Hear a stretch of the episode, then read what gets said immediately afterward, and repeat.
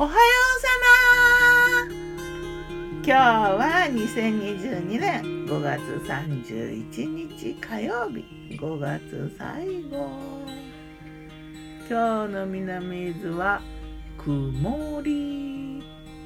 風がかすかに。雨はまだ落ちてない。昨日降ってたね夜ね。そんな。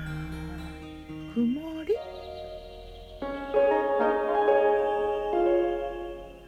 昨日の我が家のメニュー。昨日我がメニュー。昨日のお昼はね恒例月曜サンドイッチで。サンドイッチは3種類。レタスとね1つ目ね。レタスとねちょっといいロースハム。前の日お肉屋さんで買ったね。あのよくロースの切り身の形のハムだったな。白いハム。でハムサンド。からしマヨネーズとバター塗って。パンはねハムサンドはねくるみレーズンの丸いやつで作った。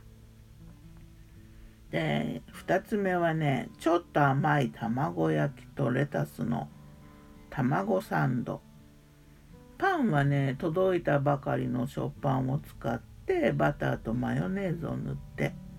で今回ねパンの切り方がちょっと独特でね、うん、まず2枚分を先に切ってそのパンをね縦にこう半分に切ってで耳じゃない方を、まあ、真ん中のふかふかの白い方から耳のところをギリギリ残して切り目を入れてで挟んだ、うん、そういうパンだね。で3つ目はね3種類目はなぜそういうふうにパンを切ったかっていうのがこの3種類目を作るためだね。3種類目はね焼きそばサンド。ウインナーソーセージとちくわとキャベツ入りの焼きそばを作ってこの食パンに切り目を入れたやつにからしマヨネーズ塗ってレタスも控えめにちょっとご一緒させて作った焼きそばサンドコッペパンでね作るといいんだけどねなかったからね。でも焼きそばサンド食べたかったからね作ったね。飲み物はねライムソーダで。夜はそのお昼に残したハムサンドとねあとね明日バとちりめんじゃこのチャーハン。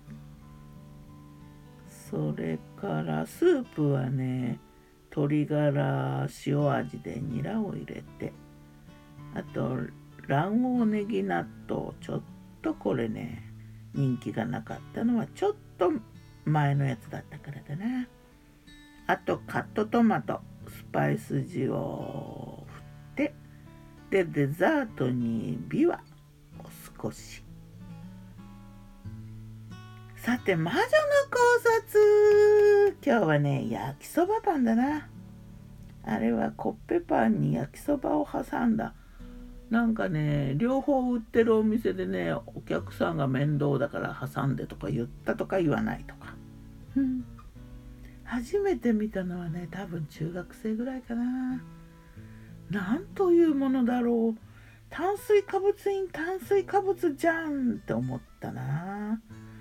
でもまあ焼きそばとご飯は全然 OK というかむしろ焼きそばにご飯が欲しいタイプであったのにだ。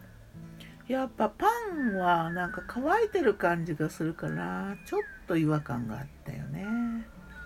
今は好きだよ。今ね海外でもね焼きそばパン売ってるんだよ。なぜか。日本のアニメの影響でね。焼きそばパンは学園ものには結構出てくるアイテムみたいだよね。なのでね人気があるのかな。ではまた。今日も美味しく健やかに。なんか焼きそばパン借りに行きたくなったかも。ギターは藤井声をやったんでした。また